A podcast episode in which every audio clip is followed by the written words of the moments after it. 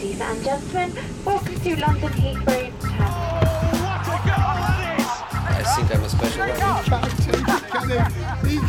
one. Correspondentes Premier. That would be very nice.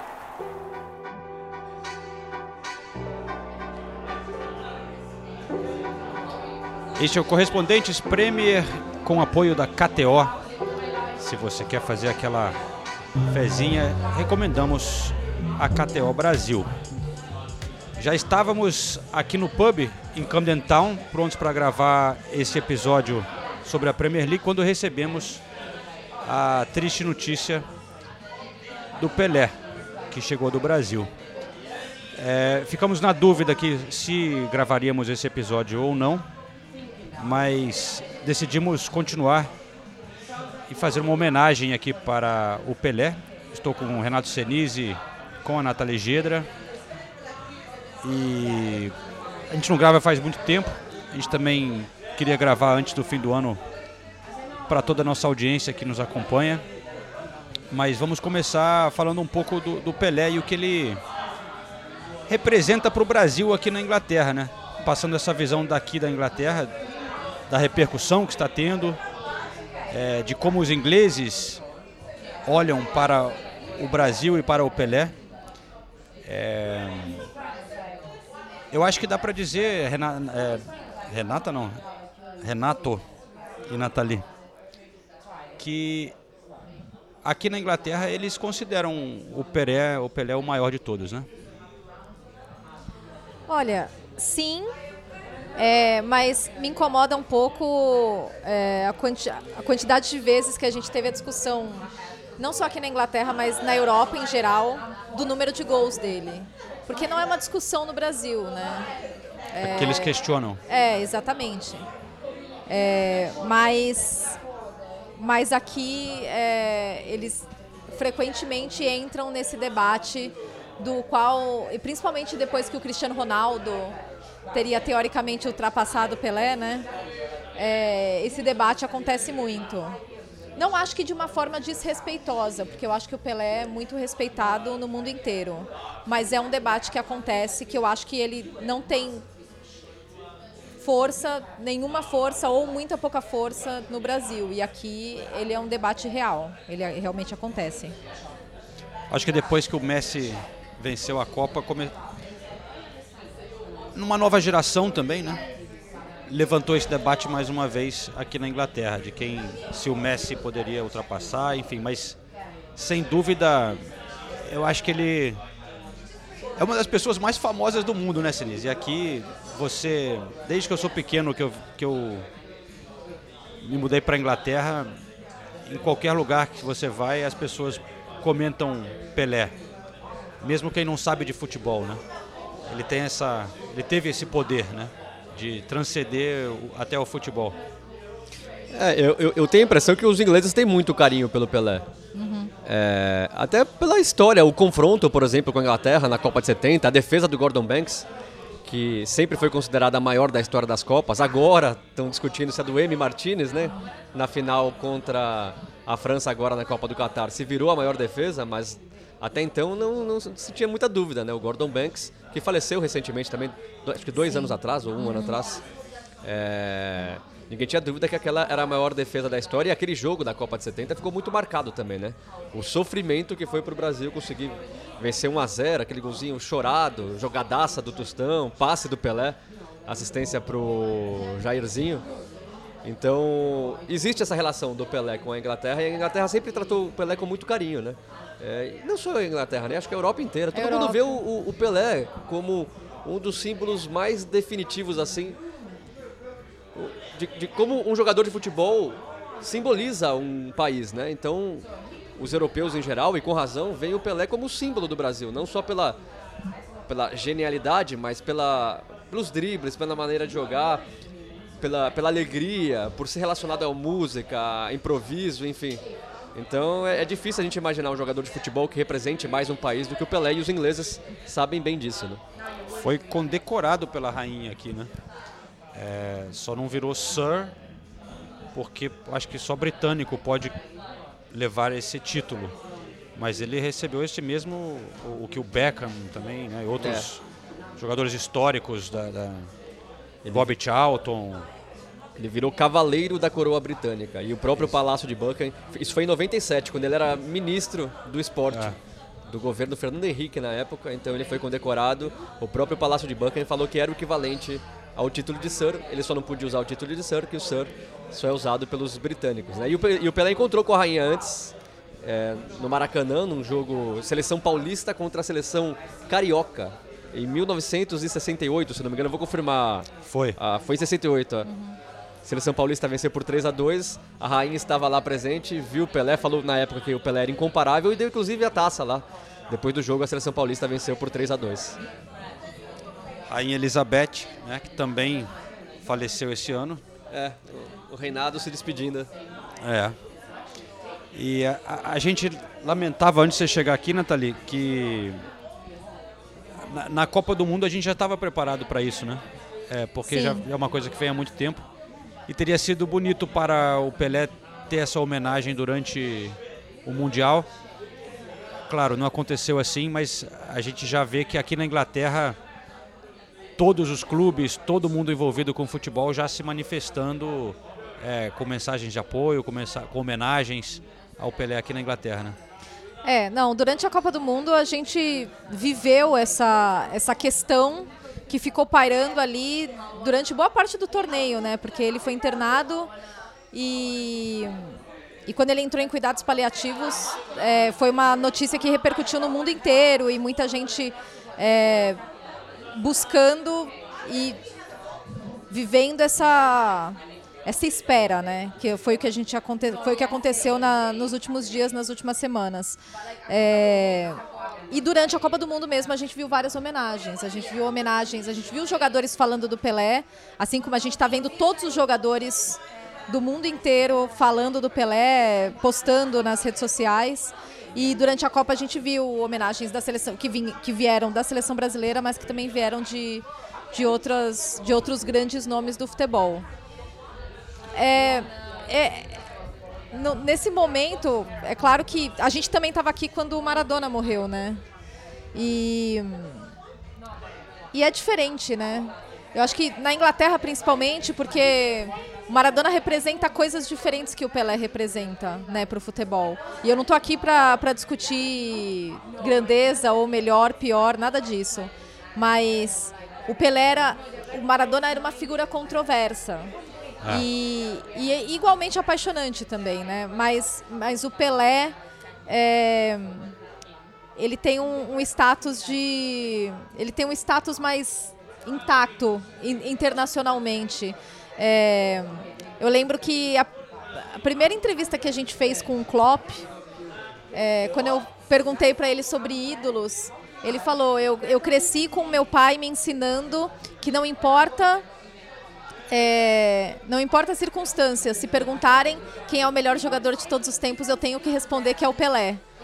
E, e esse é um nível de respeito, é um nível de respeito da geração do Klopp, mas é um nível de respeito que a gente também vê das, das gerações jovens que não viram o Pelé jogar, porque eu não vi o Pelé jogar, acho que ninguém aqui nessa mesa viu o Pelé jogar. É, mas é, é um nível de respeito que, que foi foi herdado pelas, pelas gera- gerações posteriores. E eu lembro dessa. E o, e o Klopp repetiu isso algumas outras vezes, né? Em, em outras entrevistas. Sempre quando ele falava do Pelé, ele, ele, foi, ele foi criado para admirar o Pelé como o maior de todos os tempos. Então.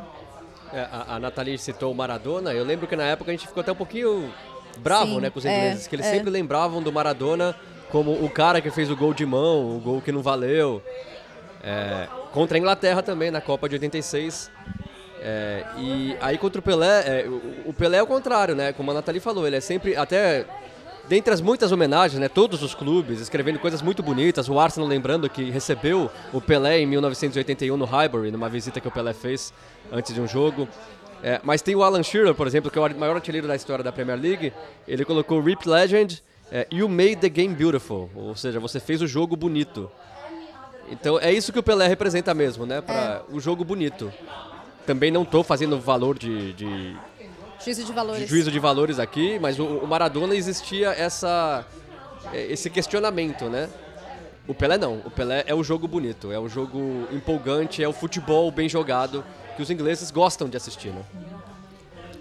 É, e, e só para adicionar mais alguns comentários aqui, a Federação Inglesa é, diz que ele nunca será esquecido, né?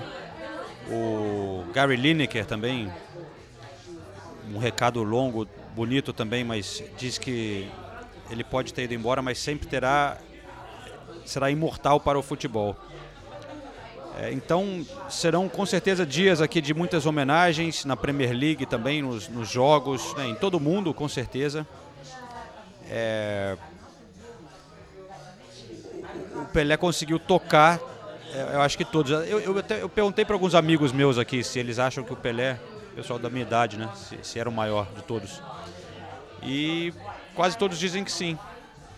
É, alguns comentam que o Maradona tocou muito eles pela idade, mas que pelo tudo que ele representa, pelas conquistas, né? É, e as imagens de 1970 ainda são muito impactantes no mundo do futebol, né? E, e a gente lembra que o Pelé também teve passagens aqui pela Inglaterra, né? É, a primeira vez que o Pelé jogou aqui foi em outubro de 62, ou seja, faz pouco mais de 60 anos. O Pelé jogou contra o Sheffield Wednesday, foi o primeiro clube inglês que o Pelé enfrentou em Sheffield, no estádio de Hillsborough, que depois ficou sendo conhecido, infelizmente, pela tragédia de Hillsborough, onde 96, agora 97, torcedores do Liverpool morreram. É, esse jogo foi só 11 dias depois do Santos ter conquistado o Mundial de clubes contra o Benfica em Portugal. O Santos ganhou de 4 a 2 e o Pelé marcou um gol. Depois disso, ele jogou contra o Stoke City no Victoria Ground. Pelé marcou dois gols, o, o, o, Santos venceu o Stoke. E aí foram várias, várias outras vezes que o Pelé ou enfrentou times ingleses ou jogou aqui na Inglaterra, mas só uma vez o Pelé jogou em Londres. E foi, curiosamente, no estádio que a gente. Acho que os três aqui talvez seja o estádio que a gente mais gosta em Londres, que é o, o, o Craven Cottage do Fulham. Foi a única vez que o Pelé jogou em Londres. O, o Nunca Fulham... jogou em Wembley? Nunca jogou em Wembley. O Fulham ganhou do, do Santos 2 a 1 O Pelé fez um gol de pênalti, um pênalti que ele sofreu. E foi a única vez então que o Pelé jogou no, uh, em Londres. Pelé teve, a primeira derrota do Pelé contra times ingleses foi contra o Aston Villa 2 a 1 em 71. É, jogou no Villa Park, lotado para aplaudir Pelé. Então toda vez que o Pelé passou por aqui, naquela época era muito comum nessas né, excursões do Santos. Toda vez estádios lotados e ele sendo aclamado pelos torcedores ingleses. É, as, é, acompanhando a cobertura, né, a repercussão na é, acompanhando a repercussão na imprensa inglesa, é, eles repercutem muito as excursões e os jogos disputados e, e as, as, multidões, na verdade, que o Pelé arrastou nas oportunidades que ele teve na Europa. Estava até lendo uma matéria da, da Sky Sports falando sobre isso, falando dos, dos jogos que ele que ele fez em Barcelona e em Roma e dando números absurdos de de públicos, ó, 88 mil quando ele foi para Roma, 85 mil quando ele esteve em Barcelona, 72 mil quando ele esteve em, em Hamburgo e, e ao, existem alguns relatos de seis dígitos de, de público quando ele em uma das partidas dele no San Siro em 61. É, e outra coisa que é, é, é engraçado ver o, o que eles é, o que eles justificam aqui, né? Nossa, mas o Pelé ganhou só duas Libertadores, né? Por, por quê? E daí eles explicam, né, que na verdade é... Pelé ganhou duas Libertadores porque o Santos nem sempre disputava Libertadores, era mais rentável muitas vezes para o Santos fazer turnês em outros países. E a Libertadores também era, era um outro contexto no Brasil, uma outra importância que os clubes davam. É... Mas é, eu, eu acho curioso como eles tentam colocar em contexto tudo que envolve o Pelé, é, porque era um outro momento, era uma outra época, os questionamentos, é, por que, que ele é, veio, porque ele não veio tanto para a Europa, porque as pessoas não viram tanto, é, até porque a Copa, por que, a Copa de 70 repercutiu tanto, porque ele arrebentou, sim, ele arrebentou, mas era uma Copa televisionada em cores, então isso também é, teve um impacto internacional muito grande. É, então é interessante ver é, esse prisma que eles estão adotando na, nessa, nessa repercussão para realmente trazer para a atual geração a grandeza do Pelé que era que era medida de uma outra maneira, né? É, em turnês internacionais, em, em jogos que não eram televisionados. Então é, é bonito até, né? Ver, ver eles explicando, olha, jovens, é, o Pelé é gigante e ele é o maior por isso, isso e isso. E trazendo isso para a realidade europeia. É, porque é uma outra geração realmente agora, né? É. Esse, sem dúvida é, estará em- na capa de todos os jornais aqui na Inglaterra e, e pelo mundo. E que ano, hein? 1920, é, 2022, né? Quanta coisa aconteceu, né? A gente já falou da rainha. E, e eu acho, até o, o João falou um pouco da Copa do Mundo, do Messi, que é- eu acho curioso também, porque existiu o reinado do Pelé, né? Que é desde a década, final da década de 50. Existem pessoas que questionavam se o Maradona tinha se tornado o maior jogador do mundo, mas eu acho que assim, a opinião geral aqui na Europa é que isso não é uma discussão, que o Pelé era o maior. E agora, em, em- em 2022, parece que muita gente que sempre considerou o Pelé do mundo realmente passou a questionar justamente por causa do Messi, né? O Messi conquistou a Copa do Mundo, o Messi já tem a história maravilhosa que ele tem pelo Barcelona, são duas décadas já de futebol de alto nível. Então, eh, o, Pelé, assim, a hora que o rei se despede com 82 anos, parece que realmente existe a discussão mais forte do que nunca se ele realmente foi superado pelo, pelo Messi. E ao mesmo tempo a gente já vê a nova geração chegando, né? O Mbappé, o Haaland. é, não sei se eles vão virar reis ou se eles serão algum, algum dia é, entrarão na discussão, né? Se já são os maiores da história. O Mbappé né, na Copa do Mundo já está com números se aproximando, né, do Pelé. E a gente É, parar para pensar que ele vai ter no mínimo mais duas tivesse Copas. vencido essa, Se tivesse vencido essa, já seriam duas Copas. O Pelé é o único jogador da história do futebol com três Copas, enfim. É, o Pelé morre num momento que essa discussão estava forte de quem é o maior da história e se alguém vai poder se aproximar de Messi, é, Pelé. Então é um momento diferente do futebol mundial. O Messi, inclusive, foi um dos que fez uma postagem pro, pro Pelé com um Descanso em Paz Pelé e algumas fotos de, de encontros com ele. É, O Cristiano Ronaldo fez uma postagem bem bonita, é, falando muito falando muito sobre ele. Eu, é, eu, eu queria ler porque eu realmente achei muito bonita. É uma foto dos dois.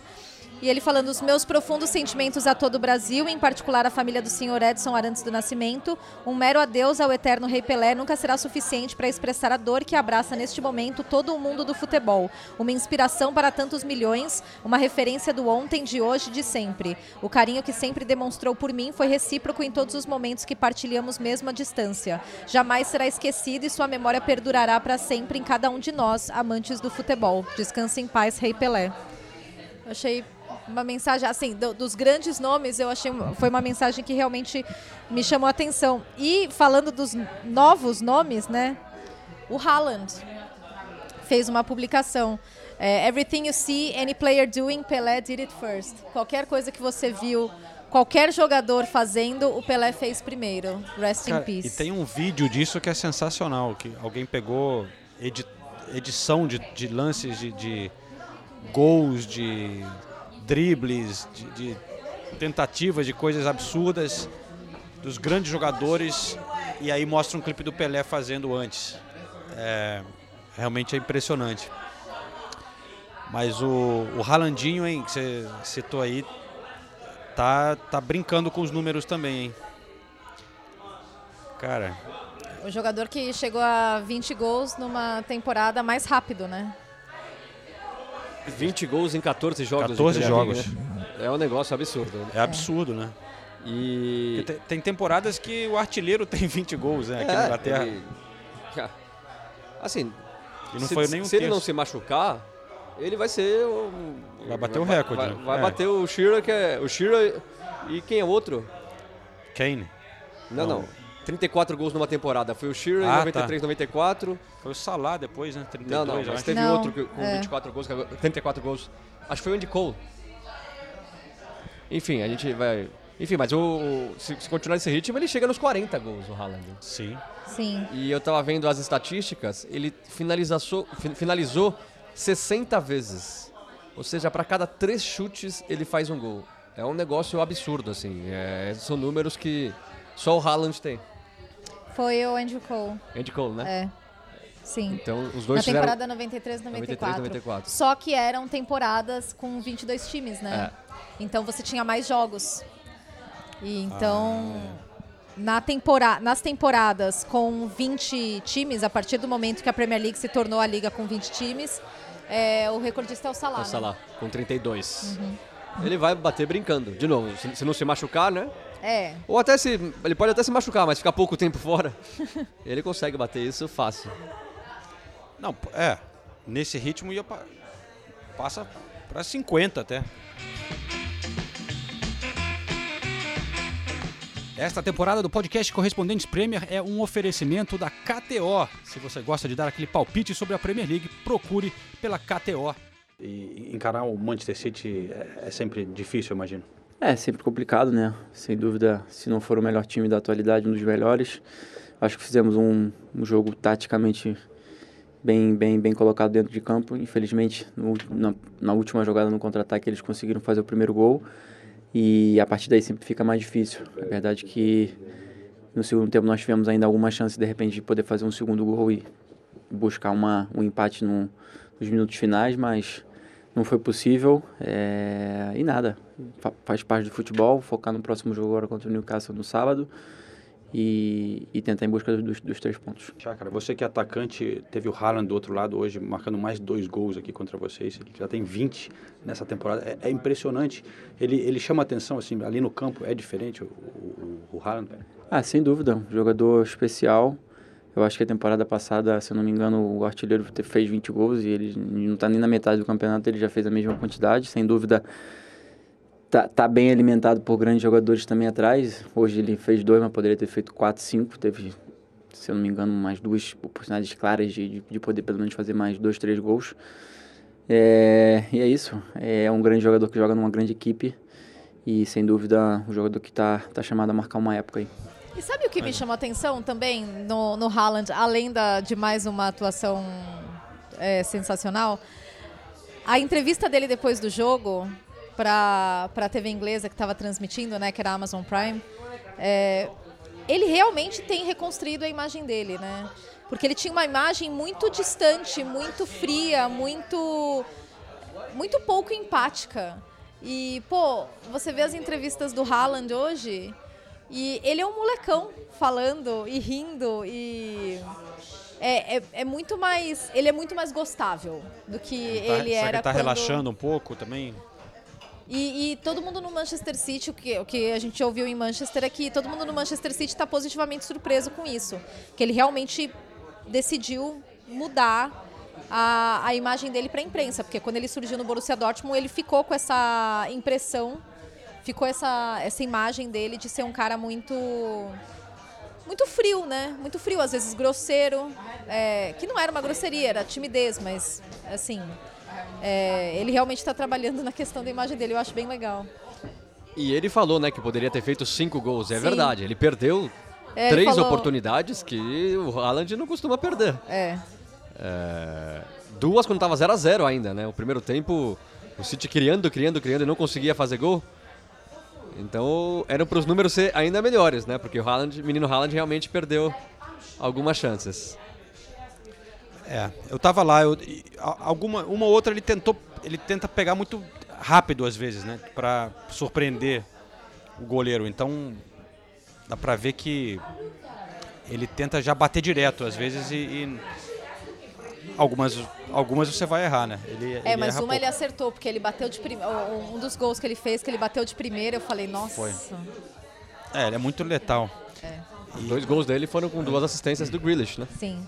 Que também perdeu dois gols que não se perde, mas que acabou... Ainda é um cara frustrante o Grealish, É, né, cara? Você- é. Eu não sei, não, não- eu gostava muito mais dele no Aston Villa. No City ainda não, não, não me convenceu, mas o Guardiola tem dado bastante espaço para ele, né? Acho que também com 100 milhões tem que ver se vai dar certo, né? Mas está encaixando ali no, na maneira dele jogar. Mas eu achei o, o City é, nesse jogo tava jogando muito mais direto no, no início, assim, tipo. Não ficava aquela coisa de ficar tocando a bola. Já o De Bruyne pegava, já psh, lançava o Haaland ali. Várias vezes. É, e teve a novidade também do, do, do menino Rico Lewis. Aham, sim, é. Porque o Cancelo e o Walker estavam no banco É, e cara. o Rico Lewis começou no, é, de titular. E ele já tinha, ele já tinha jogado Champions, né? E, e é, é bom. Jogou contra o Liverpool na Copa é, da Liga. Exato, jogou, contra, jogou Copa da Liga também. Mas surgiu meio do nada, assim, da base do City, né? Mas É. Saiu da base do City. Ele, Já se eu não me engano, ele jogou contra o Copenhagen, na, num jogo que o City já estava classificado lá no Etihad Stadium. E foi muito bem. Muito, muito bem. Moleque. é impressionante, com, com 18 anos, moldado ali naquele estilo do City. Ele jogou, ele já faz igual os laterais do Guardiola. Ele começou no lugar do Walker, mas ele jogava metade do jogo mais ali no meio Infiltrado. campo. No meio campo. E sem nenhuma hesitação em, em receber a bola, driblar, toca. A torcida está empolgada com. Estão até querendo que ele mantenha a vaga agora. Torcedor, calma. É. É, vai ser difícil, mas pelo jeito o Guardiola já, já confia nele para jogar alguns jogos, porque tem o Walker, mas o Walker também, né? Acho que foi muito também de poupar caras que Tava chegaram voltando da desgastados, Copa, né? voltaram da É. Copa. É, não jogaram Cancelo, que chegou até a semifinal. Walker, que chegou até as quartas. Phil Foden, que chegou até as quartas. Começaram do banco, né? Phil Foden começou no banco. É. É, então acho que ele, o Bernardo Silva, que chegou a- até, a até as quartas. Então, acho que foi mais poupando ali, mas o City é tão forte que mesmo poupando contra o Leeds, que por mais que esteja lá embaixo na tabela, tem dificultado muitas coisas né, para os clubes grandes, ainda mais jogando em, em Ellen Road, Ganhou do Liverpool, né? ganhou do Liverpool. Mas aí o City né, atropelou assim, o Leeds. No final ainda teve um pouquinho de emoção, porque sofreu um gol de bola parada, mas dominou o jogo inteiro. Né? O jogo inteiro deu- o City dominou. É, essa coisa do o, o, o City poder fazer um jogo assim, e aí você olha o banco deles, é, é o que preocupa para mim, pensando com o chapéu do Arsenal, essa comparação dos elencos, né? Porque o City tem muita mais opção. Quando eu- fui no jogo do Arsenal também, com o Gabriel Jesus machucado, não tinha nada no banco. Tinha o Marquinhos, o Fábio Vieira, é, mas nenhum jogador que era podia entrar tipo do meio para frente. É, e o que entra no lugar é o Nketiah, que fez um, um lindo gol. e Golaço, tem, e tem golaço. faz- tem feito uma boa temporada, mas já não é o nível do... Você vê o, o City no banco do Haaland estava Alvarez, né? Então já não é o mesmo nível, né? Então realmente... Não estava ainda dessa vez, tá de folga, né? Ainda pela Copa, mas cara, mas estão falando o, o Arsenal aí vai Mas a questão pra mim é, hoje são cinco pontos de diferença dos dois, mas ainda temos dois confrontos diretos. O City consegue tirar cinco pontos nos dois confrontos diretos? Entrega a taça, Arsenal campeão. Não, Arsenal já era, acabou, acabou o título. Acabou a, a briga pelo título. O que, é que eu vou falar sobre isso? Não, eu, Eu acho, eu Eu acho acho, que o- difícil. eu acho que o City ainda é favorito, mesmo tendo cinco pontos de vantagem, é muito difícil. Mas eu tô esperando ver essa janela do Arsenal, porque promete. Tem Você tá esse- botando muita ficha nessa janela do Arsenal, hein? Porra, mas ó, o, o ucraniano vão comprar com certeza, o Mudrik, né? O, é, não sei como pronuncia. Mas eu- e aí agora estão falando de João Félix emprestado, talvez. Aí eu me, começo a me animar, cara. Ah, mas Se, eu acho que se trazer uns três jogadores bons, três jogadores? hã? Na janela de janeiro, Ué, mas é o, porra, pra ganhar tem que só assim, porque Eu não acho que só assim. Eu acho que em 14 rodadas o Arsenal já conseguiu mostrar que tava na briga pelo título. E tá lutando e hoje pra mim o favorito é o Arsenal. E jogando Tem- muito, Tem hein? cinco pontos na frente do City. O Cinco City tem Champions League é- pela frente. Eu, eu, pelo que o Arsenal tá jogando, não dá indício nenhum de que vai parar de jogar. Gente exato. por exemplo, a Copa vai vir, aquela empolgação vai passar. O Gabriel Jesus, que ninguém questiona a importância que ele teve no início da temporada, machucado. Ah, o que, que vai acontecer com o Arsenal? O Arsenal também. O 3 a 1 pra mim foi meio que mentiroso, porque o Arsenal dominou o West Ham. O West Ham fez um gol de pênalti achado ali no contra-ataque, um lance bobo. O Arsenal no primeiro tempo não criou tanto assim, mas é o tempo todo com a bola, o tempo todo rondando a área do West Ham.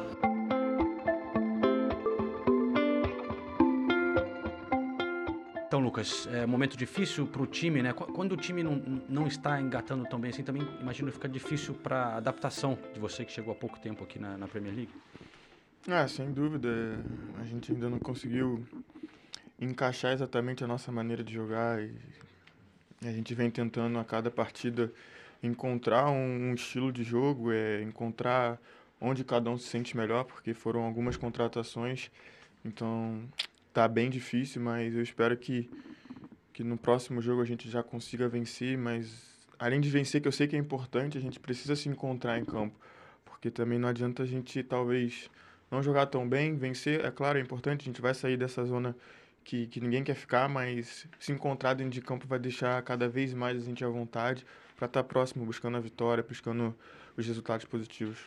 Como foi para você fazer essa transição de Copa do Mundo, voltando para a Inglaterra, jogar nessa época do ano também novidade, né? Logo na Boxing Day, depois do Natal. É, foi, foi bem difícil é, passar esse momento e você já vem para um outro momento que também tá difícil, então é, nunca foi fácil, né? As coisas é, não são fáceis e a gente precisa trabalhar muito no dia a dia para reverter a situação e seguir adiante.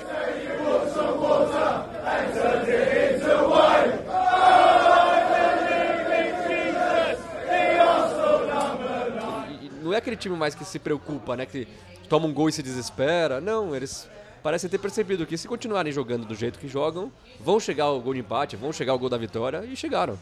Eu eu tô impressionado com esse Arsenal, realmente não- às vezes tem ah, João Félix, aí o João Félix vem e é obrigado a jogar, tira o espaço de alguém que tá jogando bem, ou então fica no banco e já se torna uma, uma polêmica em cima do João Félix. Eu, eu não sei se o Arsenal precisa de contratação de peso nesse momento, no meio da temporada.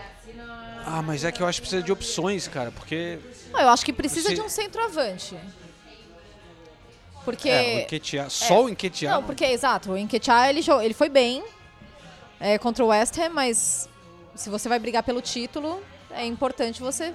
Põe o Chaka lá, qualquer coisa, tá jogando muito, em todas as posições possíveis e imagináveis. Ou o Zinchenko, o Zinchenko não faz tudo também, então... Eles, e- o, o, Mudrik tá vindo do Shakhtar, ele joga meio que pela ponta, onde joga o Martinelli. Aí eu tô imaginando que ele, pra que trazer, se o Martinelli tá jogando pra caramba, mas tô imaginando que talvez ele tenha plano de botar o Martinelli mais pelo meio também, porque ele joga como uma opção. Enfim, eu não quero empolgar demais porque é um time muito jovem e, e realmente no momento se alguém mais alguém machuca fica complicado não tem não tem opção para tirar alguém do banco descansar alguém não tem né É, mas enfim o menino Odegaard tá tá jogando muito e daqui a pouco muito. volta o Smith Rowe hein lembrando lembrei desse aí Aí, ó. Agora vai. Não, mas é uma- já. tem que ter umas opções assim pra descansar. Uma, pô, não dá pra jogar Odegaard, Martinelli, saca 90 minutos por jogo, todo jogo. E tem uns joguinhos chatos aí na, agora em janeiro. Tem Newcastle, Manchester United e Tottenham em janeiro. Mas enfim, no- a gente ficou esse tempão todo fora, Copa do Mundo. E não mudou muita coisa, né? O Arsenal continua encantando, jogando muito. O City com o Haaland metendo gol pra caramba. E o Tottenham sofrendo. Que deve, como deve ser chato ser torcedor do Tottenham, né, cara? É insuportável. É insuportável. Começa mal todo jogo. Leva. Pô, To- todo, todo jogo, é a mesma história. Todo jogo sai perdendo 2x0, todo jogo tem que tentar buscar a virada e, e encontra gols que eu nem sei como o Tottenham encontra, assim. De novo.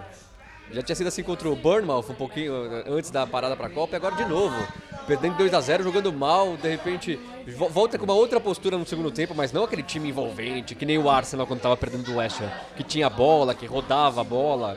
é, tava quase o tempo todo dentro da área do adversário. Não, o Tottenham volta melhor, mas não é aquele melhor, jogando bem, criando uma chance atrás da outra. Aí acha um gol sempre, de cabeça, o Kane fazendo uma temporada absurda, de boa.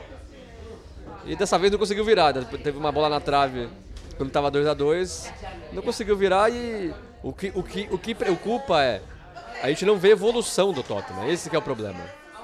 A gente está desde o início da temporada falando dos mesmos problemas e o time não evolui. Passou uh, na bacia das almas na Champions League num grupo que não tinha nenhuma grande equipe, né? E com esse futebol, e vem jogando esse futebol, então uh, não sei até onde esse, esse Tottenham pode chegar se, se não tiver evolução. Evolução que não, não tem. Evolução, realmente, eu vou ter um momento quiz aqui, hein? Evolução do Arsenal.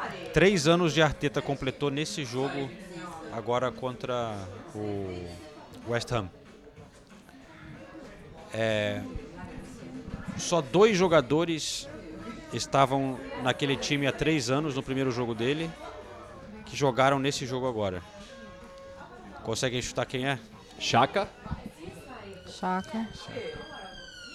Peraí. Que estavam naquele jogo que ele estreou, mas eles estavam como titular ou eles estavam no elenco do Arsenal? Do... Acho que é titular. Mas mesmo no elenco não tem. Tá, vai ser o Chaka e o Saka? É. O Saka eu não sei se foi titular, mas estava naquele. No, no, elenco só tem eles dois, mais o Reese Nelson, que agora está machucado. Uhum. Mas limpou, mudou totalmente. Impressionante, né? Né? Impressionante. Do elenco inteiro. Agora, pra. Ah, eu tenho aqui a escalação, peraí. O... É, o Saka foi titular. E o Chaka. Conseguem escalar. É... Ah, no elenco também tem o Smith Rowe, que está machucado agora, mas uhum. também é do elenco. Conseguem escalar cinco jogadores daquele time do Arsenal? Abameyang, eu não vou na ordem. Tá. Abameyang, uhum. Ozil tá, jogou? Ozil. Ozil. Nossa. Bellerin, na direita? Não. É que o Bellerin vivia, machucado, vivia né? Então. machucado. É, vamos lá. Quem tava na zaga? Ai. E goleiro? Goleiro? É. O goleiro era o... Ah, caramba, fugiu o nome agora? O alemão? É. Como é que eu esqueci o nome dele? Leno. O, Leno, ah, caramba. Leno, uhum. Cara, é lógico, Leno. É... Kolasinac, tá? Nossa, não. ousado, hein? É, eu, eu, eu mas lembro. ele jogava nessa ele jogava, jogava, eu não lembro dessa. Tava o Ma qual Maitland Niles nesse jogo, mas era, ele não jogava muito. Maitland Niles na direita. E na esquerda, tava o Tierney já? Não, não eu, tava o Tierney. Eu acho que tava o Saka improvisado. Teve uma época que ah, ele é, jogou... Ele, é. É, ele entrou uma época no time assim, né? Bom, a gente conseguiu falar, nem sei quantos a gente conseguiu falar, mas fala a escalação agora. Bom, vamos lá. É, o Costas.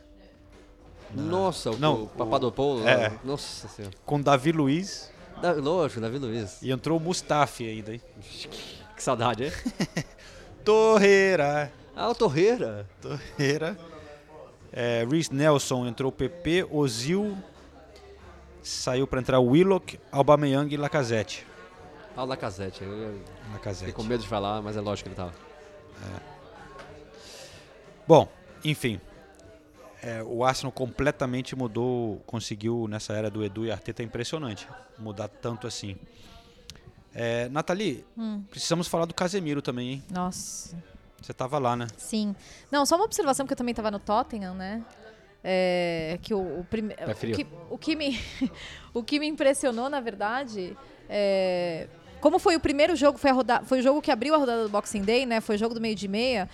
Eu estava esperando uma intensidade bem menor. E ressaca no segundo tempo, é aquela ressaca. E no é. segundo tempo não foi isso que a gente viu, né? A gente viu um, um, jogo mais, mais, bem mais físico do que eu imaginei que seria.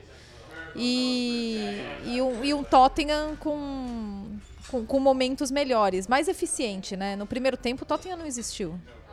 Foi, foi estranhíssimo. É, mas sobre o Manchester United, né? Eu acho incrível. Eu, eu, eu realmente, às vezes, eu, eu o, o inglês. Não, não vamos generalizar. Muitos ingleses, eles, eles só conhecem quem joga na Inglaterra. Tá? Então eu não sei quantas vezes eu já ouvi, e ouvi isso de novo depois desse jogo em Old Trafford. Nossa, eu não imaginava que o Casemiro era tão bom.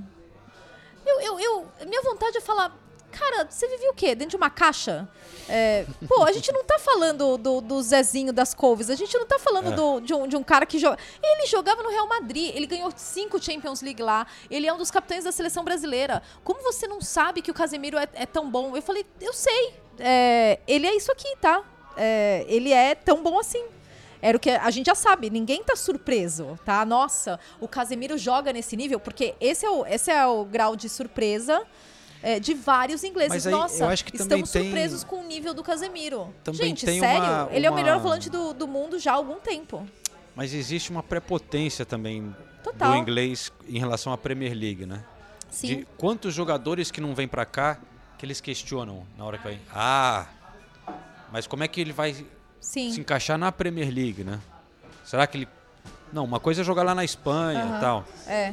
Mas como é que o cara vai encarar a Premier League? É totalmente diferente. Já tá É, mais velho, aqui é então. muito mais rápido, você não tem tanto tempo na bola, né? Não, parece que é outro esporte, né? Gente, não é. O cara, o cara jogou em altíssimo nível no maior clube do mundo, porque o Real Madrid é o maior clube do mundo. E, e as pessoas estão realmente surpresas com o nível de, de futebol do Casemiro. O que eu fiquei surpresa é que o Casemiro entrega uma atuação como essa depois de jogar a Copa do Mundo, depois de passar tudo que ele passou, depois de ter sido titular. é, e assim, uma, uma, uma atuação absolutamente física, né? É, incansável. E daí eu ouço coisas do tipo, nossa, é, aí começam a viralizar, né? é, As críticas que ele recebeu quando chegou. Quando ele chegou. De ex- ex-jogadores falando, ah, Sunés, né? o Sunés falando que que ele nunca viu o que o Casemiro não, não tornaria o time melhor, não tornaria os outros jogadores melhores. E é exatamente o que o Casemiro faz, E, né? e ele, e ele falou que o, o Casemiro não era um grande jogador. Ele jogava com grandes jogadores. Falando É? Aham. que naquele meio campo quem jogava muito era o Modric E o Cross. e o Kroos. E o Casemiro nunca foi um grande jogador. Pelo amor de Deus, né? Não, sério. É, é... Não tá de ligar pra esse cidadão e falar. Você tava assistindo outro esporte, não é possível, cara. Porque pra falar um É negócio que eles não desse. assistem, né? Não assi- assistem, Não assistem, não outro- assistem. outros campeonatos. Não, e eu, e eu até o- acho que nos últimos Champions anos. League se enfrentar um time inglês. É, nos últimos anos, eu, eu acho muito justa a discussão de, do melhor volante do mundo, se era o Casemiro ou o Kanté. Eu acho que em alguns momentos foi o Kanté, é, mas na média foi o Casemiro, até porque fisicamente o Kanté sofreu muito. E o, e o Casemiro, e assim, o Casemiro, além de tudo, e daí o- um, um dos, do- uma das surpresas, né, é que ele também é um grande passador. Ele é muito bom, é, a, função primordial dele é o desarme, é defender, é o, é o volante defensor, é o volante volantão mesmo, né, que faz a zaga parecer melhor. Pô, ele jogou com uma zaga de Varane, que tinha jogado na final da Copa do Mundo, e Luke Shaw. Essa era a zaga do Manchester United. Tudo bem, era o Forest, mas, gente, não.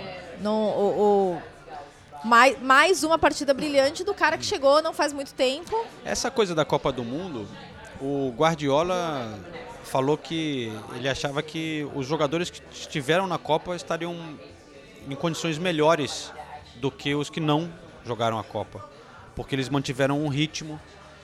É, acho que tem um ponto aí talvez, né? Porque nu- numa temporada normal eles estariam jogando a Copa do Mundo. Eu acho que talvez tenha sido super desgastante para quem foi até a final, né? Mas quem não foi, fisicamente, eu não sei. Acho que tem um cansaço também de, que é de você é, mental, né? De você ficar fora de casa, tá lá nesse, nessa pressão. Mas, é, enfim, é um ponto. O, o, o Calvin Phillips, o, o Guardiola falou que ele voltou gordo, né? Voltou É. acima do peso, acima da, do da peso. Copa, mas porque ele não jogou. E ficou lá o, o- o ritmo de treino para os jogadores que não estavam jogando na seleção inglesa era pelo jeito diferente do que ele está acostumado a fazer no Manchester City. Alguma coisa ele ele ficou para ele falar Pra publicamente. ele falar é porque ele ficou bem ele irritado. estava bem irritado, né?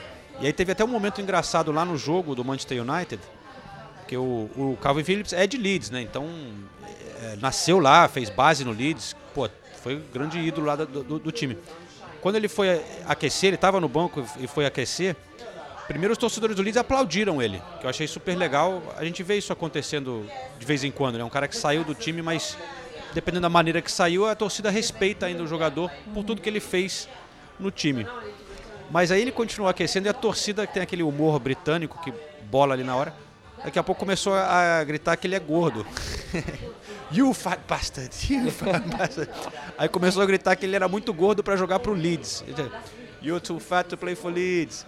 Too fat. Mas aí o que foi engraçado é que tava ali no aquecimento, tava ele e alguns jogadores do Leeds também, né? E do Manchester. E todo mundo rachando o bico, rindo pra caramba, porque eles conseguiram entender o que a torcida tava fazendo e, e, e ele até aplaudiu a torcida. Foi, foi um momento engraçado ali.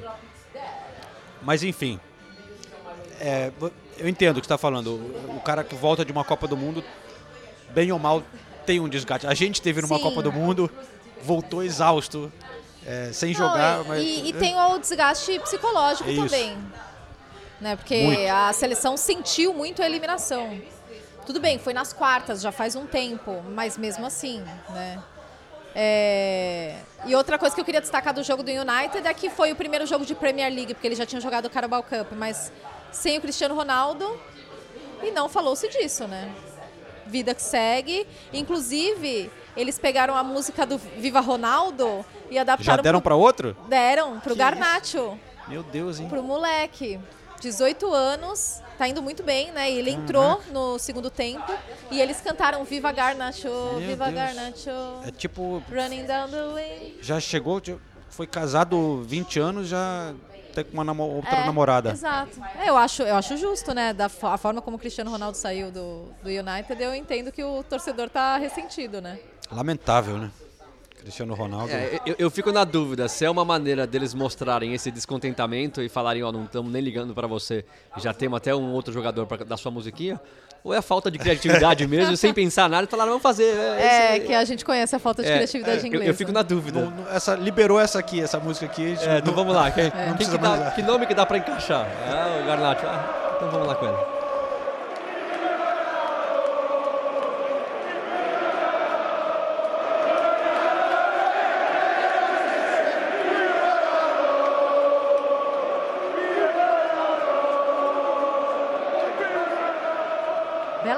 Manchester United em cima do Nottingham Forest com um belo gol. Deixa o rapaz aqui do meu lado, Fred. parabéns pelo gol e parabéns pela atuação do United, né?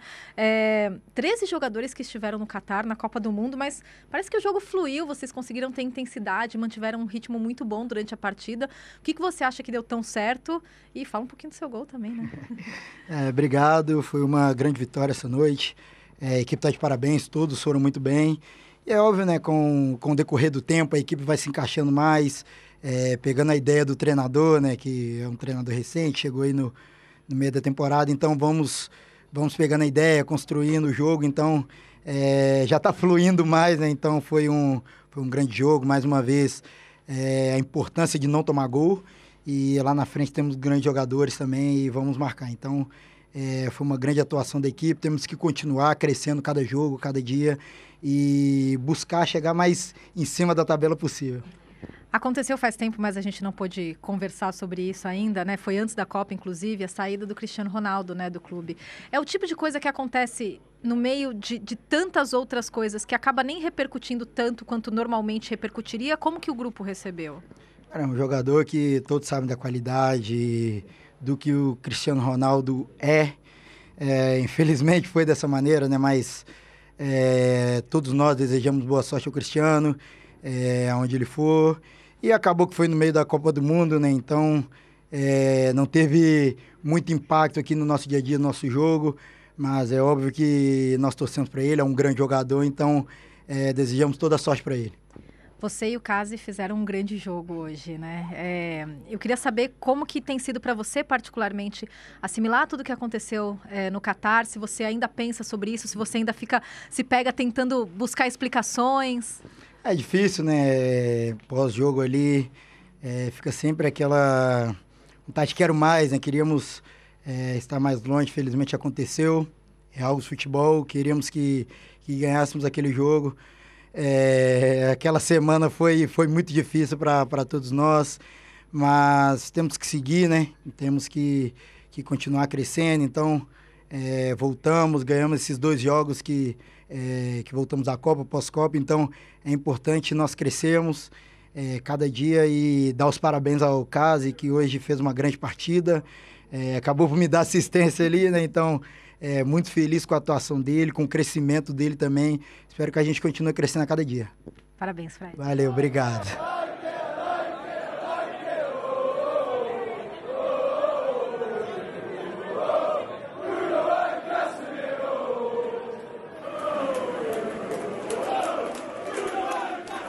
Queria mencionar o Wolverhampton com Lopetegui, né, uma novidade aqui para desde que a gente gravou o último episódio, conseguiu vencer o Everton, né?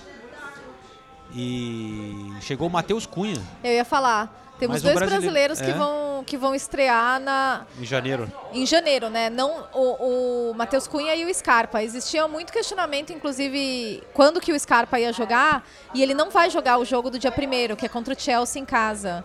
Porque o jogo do dia 1 ainda é da rodada de Ah, pode 2022. jogar. então ele não pode jogar, ele vai estrear no dia 4. Ele foi contratado só a partir de janeiro, Exato, exato. Mas, e essa rodada foi desmembrada, então ela é, ela é uma rodada de 2022. Ela não é a rodada de bizarro. 2023. Então ele não vai estrear contra o Chelsea. Seria muito legal, né? Ele vai estrear só na partida seguinte. E, e o Matheus Cunha, eu, eu fiquei bem feliz com a chegada dele. Acho que Pô, é vai, ser, vai ser muito. pro- é, pro vai ser Wolves, né? muito. Ele não estava jogando muito no Atlético de Madrid. O Atlético E- também tá todo mundo, então vai, vai vir, vai sair João Félix, Matheus É. Cunha. E o Wolves tá, tá precisando de gol, então Tá, o Diego Costa tá lá, né? E o, Matheus Cunha deu até uma entrevista falando que ele falou com o Diego Costa e o Diego Costa falou né, tá em inglês, tá vestido come, come, please, please, please, pedindo para ele vir. Mesmo se for perder a, a, a vaga, eu acho que o Diego Costa tá querendo uma companhia sim. lá de, de um brasileiro. E já- que a gente falou de, de janela de transferência, o Liverpool fechou com o Gakpo, né? Que é excelente. Que chapéu que o United excelente, tomou, hein? excelente contratação. Já estava jogando muito no PSV, na Copa fez três gols nos Mas três, precisa- o nos Liverpool três precisa primeiros de um cara jogos. desse aí. E o porque tem o Luiz Dias para voltar. Ah, mas- Jota. É a famosa oportunidade de mercado. Não É. pagou caro Você por um que cara isso? É. que, que tá se destacando muito. Então, Foi um dos principais destaques da Copa. O United já estava em cima. Tava todo mundo falando que ele vinha pro United. Janela de janeiro era o principal alvo do United. Aí vai lá o Liverpool anuncia. Que chapéu. É, eu confesso que eu não, não- nunca assisti muito ele no PSV, mas na Copa ele dá pra ver que o cara. Não, ele é muito bom. Ele e é é bom, quem bom. sabe, tira um pouquinho da atenção do Darwin Nunes, né? Que é, não se ajuda Tá também, perde muito, muito, né? gol, né? Mas, Mas, foi bem, né? É, então, mas bem. ninguém fala disso, né? Só fala dos gols perdidos, só, só vira meme de oportunidades desperdiçadas e tudo mais. Eu acho que é muita pressão pra cima dele também, né? E não, não é um jogador que tem demonstrado ser tão ruim quanto algumas pessoas falam por aqui. Quem sabe agora dividindo um pouquinho os holofotes, eh, ele Mas cresça é de produção também. O, o Gabriel Jesus, é, sei lá, ficou seis jogos na Premier League sem marcar pro Arsenal, mas ainda muito importante. E tem, se você tem outros jogadores que vão fazer os gols, que nem o Liverpool tem, o Salah voltando a marcar e tal, o cara pode ter. Porque ele, ele joga bem, né? Não é que ele tá jogando mal. É que quando perde uma chance fica feio, né? Não sei. É, mas ele, ele entrega outras funções em Então, campo. é Ele isso se que movimenta falando, muito. é. ele- as movimentações do Darwin Nunes são bem inteligentes. E ele, ele faz o facão muito bem, né? É, mas não pode perder os gols que ele perde, né? E daí... É, e querendo ou não, ele foi contratado pra fazer gol. né? Exato, exato. Mas ele foi muito bem. Ele foi muito bem no. O Liverpool inteiro foi muito bem. É, o Liverpool foi bem mesmo. Então, é, o importante é que a tabela no fim do ano vai ser com o Arsenal liderando, né? Porque mesmo aconteça o que aconteça, o City não consegue alcançar. Tô, tô falando que 2022 tá estranho. Mas tá bem foi, estranho. foi um ano estranho. Tá né? bem estranho. Não, mas o que eles gostam muito de falar aqui é a questão do Natal, né? Se você tá é líder do Natal é Sim. simbólico, né? Porque Roubado. Até É. isso foi roubado porque É, geralmente no Natal Geralmente chega são mais muito jogos, mais né? rodadas, né? É, geralmente é metade da- da Copa. da A-. Copa só foi, só foi acontecer no Qatar por causa do Arsenal, pra, pra manter o Mas- Arsenal na liderança. É o Mas- esquema aí. E, e geralmente quem é líder no Natal acaba vencendo. Só que acho que nos últimos, sei lá, 15 anos só aconteceu uma ou duas vezes que o time que estava no topo não venceu e quem venceu foi o Manchester City. É, é, é meio complicado você conseguir ficar muito tempo na frente do City de Guardiola. É. Mas já tá ótimo. Já tá, já tá muito bom. Mas o Newcastle, hein, velho? Chegou a, a ficar em segundo por um dia. E tá ali na briga agora também. O, o Newcastle tem. É que tem um jogo a mais também. Mas tá ali, cara. É, é- é- é o grande trabalho né, da temporada de um técnico. É, não sei se dá pra falar que é o grande trabalho, porque o trabalho do Arteta também, né? Ninguém esperava o Arsenal líder a essa altura do, do campeonato com cinco pontos de vantagem. Mas o que o Ed Howe faz com o Newcastle é impressionante. O Newcastle tem um jogo a mais e sete pontos a menos que o Arsenal. Dá pra Isso. sonhar com o título? É, forçando um pouquinho a barra, até que dá. Se você pegar só, só dois pontos de diferença pro City, por exemplo, dá pra sonhar. Agora, a, a briga pela Champions League já virou, assim, uma realidade pro Newcastle, que, como a gente vem falando há tempos, não investiu ainda pra isso, né? É, o- é- é o novo milionário, bilionário da Inglaterra, mas realmente não contratou tanto pra estar com esse desempenho tão bom. Já venceu o Tottenham em Londres, já, já, já venceu jogos grandes. Também é, é outro, assim como o Arsenal, pra mim já provou que não dá pra desconfiar, não dá pra achar que o Newcastle vai perder o fôlego e vai, sei lá, acabar fora da, da, da, da zona de classificação pra Europa League, por exemplo. Não vai. Ele vai ficar ali no topo. Tá funcionando muito bem, né? Tá funcionando tudo muito bem. E, e- e- e é um time que sofreu com lesões, né? O Sam Maximan sempre se machuca e é o, talvez o mais talentoso do time. O Wilson. O, o Callum Wilson também sempre se machuca, é o cara que faz gol no time, mas mesmo assim. Quem tá tem sempre lá. Almiron não Almiron. precisa se preocupar. o Almiron chegou da MLS, né, cara? Quando ele veio pra Inglaterra. E falavam bem dele, mas é, acho que talvez com o estilo do Steve Bruce não era o era difícil jogar jogar bem. Mas é isso. Eu acho que a gente tem que tocar o barco aqui porque teremos plantão Pelé, né? Para cuidar aqui pela Inglaterra. Mas queríamos passar. Antes de ir embora, tem um recado do Ulisses Neto também. Porque nosso querido Ulisses eh, não está aqui mais uma vez. E infelizmente não estará muitas, muito mais. Porque ele se mudou para Barcelona e ele mandou um recado pra gente aqui no podcast pra audiência também, é, explicando um, um recado até meio triste que a gente vai rodar aqui agora. Salve, salve pessoal do Correspondentes Premier. Como estão todos por aí? Nathalie, João, Renato. Saudades dos amigos. Estivemos tão próximos no, no último mês, né, nas últimas semanas, né? E poucos nos vimos, pouco nos vimos, como já comentamos aqui no podcast, mas é isso. Vou falar para vocês que desde que eu cheguei em casa, eu tô de pernas pro ar, tá? Não fiz nada de trabalho. Para não falar que eu não fiz nada de trabalho, eu tô mudando de país, né? Então, pendurei quadro, arrumei, arrumei estante, eh, organizei os livros e liguei o videogame, João, aquele que você acabou não comprando, eu religuei aqui, baixei o Fórmula 1 2022 e essa tem sido a minha rotina nos últimos dias, viu? Porque eu tô cansadaço dessa Copa do Mundo e do ano todo de 2022. Eu sei que a audiência gosta de um ar livre, por isso eu vim gravar aqui na rua, tô na Avenida Diagonal em Barcelona, quase em frente ao El Corte Inglês, que é muito próximo também do Camp Nou. E como vocês já sabem, né, já falei aqui algumas vezes, e eu agora não moro mais em Londres, me mudei para Barcelona e por isso essa mensagem também é um até logo para a nossa audiência do Correspondentes Premier. É um momento especial de dizer tchau, porque minha vida mudou bastante. É, até vou dar aqui alguma explicação para a audiência, para vocês entenderem o que rolou. Nos outros podcasts que eu saí sem dar muita satisfação, não pegou bem com a audiência, então vou fazer diferente com os nossos amigos do Correspondentes Premier. Basicamente, eu para entenderem a história inteira, né, eu morava em Londres desde 2010, uma cidade que sempre fez parte do meu imaginário. Eu tinha família morando em Londres quando eu era pequeno, depois vi, fui visitar esses parentes e tal, até que em 2010 eu mudei para Londres e fiquei lá até outubro desse ano. Foi uma experiência incrível da minha vida, me transformou completamente. Sou, sem dúvida alguma, cheguei em Londres com 27, hoje eu tenho 39. É evidente que só o tempo também já faz uma transformação forte na gente, mas além de tudo eu passei esse tempo em um outro país, em um continente, em um lugar que pensa totalmente diferente do lugar de onde eu, de onde eu veio. E eu me lembro muito bem que no dia que eu fui é, emigrar né, para Inglaterra, ou imigrar, agora eu até me confundindo com o português. no dia que eu fui me tornar um imigrante, a minha tia que já morava em Londres virou para mim e falou assim: é, guarda bem esse dia porque tá, na, tá morrendo um Ulisses e tá nascendo outro.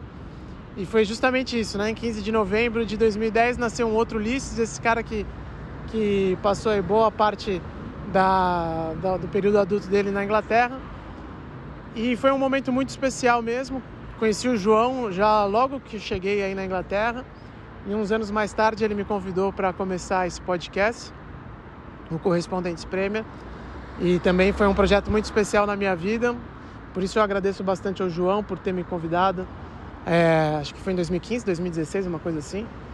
E que a gente começou esse podcast e, sem dúvida, me deu a oportunidade de me aprofundar ainda mais no futebol inglês, que eu gosto bastante, e de conhecer um pouco mais da cultura é, inglesa e também britânica.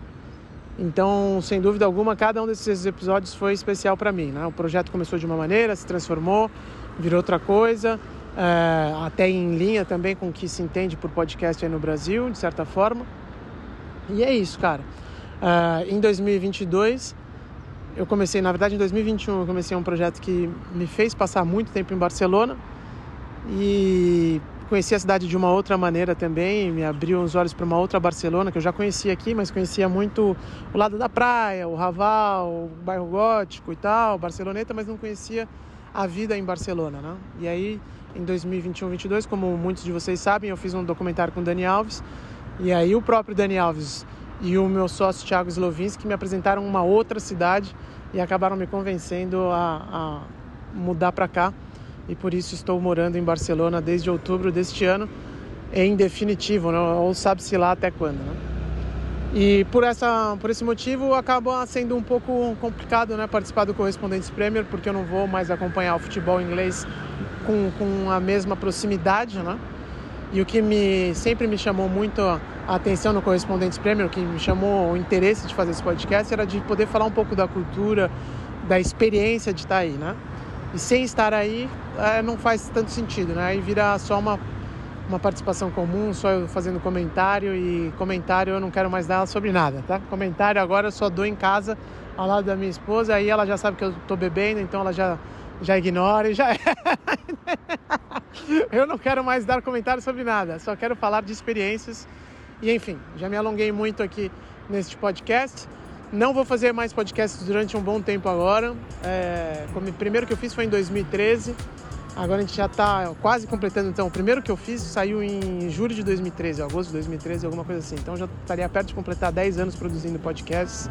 Acho que já deu para mim também. E agora vou focar em outras coisas que eu faço na minha vida, como escrever e produzir documentários. Quem quiser me acompanhar, arroba UlissesNeto1 no Instagram, mas também já aviso que nem em rede social tenho me dedicado muito.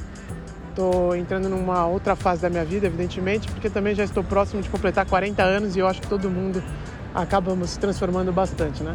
Então, o primeiro Ulisses que saiu do Brasil morreu, o segundo Ulisses que saiu da Inglaterra também está morrendo. Vamos ver qual será o Ulisses aqui de Barcelona. Beleza, rapaziada? Um beijo todo para um beijo muito grande para vocês. Muito sucesso ao podcast. Continuarei na audiência até porque a liga inglesa é a liga dos brasileiros e o futebol brasileiro sempre vai me interessar. Um beijo para vocês. Até a próxima. Um feliz ano novo a todos e que 2023 seja um ano especial na vida do nosso país e na vida de cada um dos nossos ouvintes. Valeu, até mais!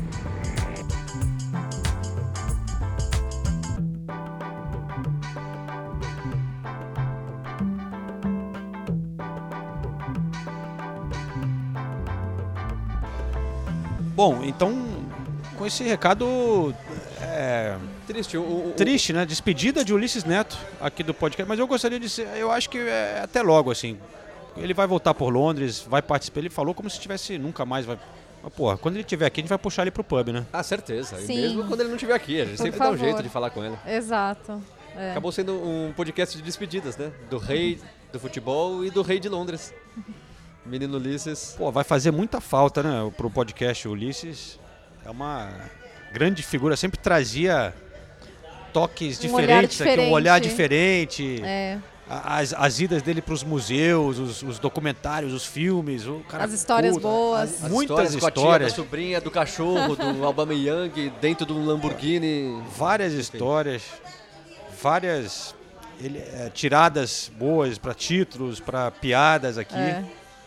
Será mais fraco, mas enfim, a vida segue, né? Vida segue. E, e para despedir também, ó, eu queria mostrar para vocês uma coisa, um amigo nosso, o, o Oscar Cordeiro do da Eleven Sports Portugal, me encontrou no jogo e de- queria agradecer aqui Nathalie, porque é, esse, esse início de carreira dele deu esse aqui, Broas Castelar, Ah, que querido. um docinho de Portugal. Ah, que legal. Nossa, eu vou comer um falei- eu agora, falei que ia trazer aqui. fome. Pra gente despedir. agora, sem, sem, sem miséria aqui, porque eu também tô com fome. Então é legal aproveitar e agradecer a todos os ouvintes lá de Portugal, né, que tem muitos. Obrigado, Oscar. E agradecer a todos os ouvintes que nesse fim de ano muita gente postou também é, retrospectiva de Spotify, não sei o que, né? Muita gente copiando o Correspondente Premier. Muita gente que acompanha a gente há muito, Muito tempo. obrigada pela audiência E e todo desculpa esse qualquer ano. coisa em 2022. Desculpa por mais um ano. E muito obrigado, de verdade. É verdade. Acabou sendo um, podcast meio emotivo, então é, é muito legal quando a gente percebe que tem tanta gente que ouve a gente e tanta gente que gosta do que a gente fala. Não sei como, mas gosta. Então é realmente. É bonito Precisam lavar louça, né? É. Tem que, tem que ter alguma coisa meio monótona, assim, para você passar o tempo. E o nosso público é demais mesmo, né? Eles são fiéis, acompanham, entendem muito de futebol. As interações são muito legais, então um, grande, um grande beijo e abraço para todo mundo que nos ouviu nesse 2022. E fiquem bem, que 2023 seja um ano mais alegre. Que a gente não tenha que se despedir de figuras tão queridas como foi o Rei Pelé. E que o ano pro Brasil seja bom, né? Eu acredito que realmente que tem tudo pra ser. Sim. Isso aí, muito obrigado pessoal. Esse foi o Correspondente Premier com apoio da KTO. O último de 2022, mas a gente volta no ano que vem. Premier League bombando por aqui. Grande abraço.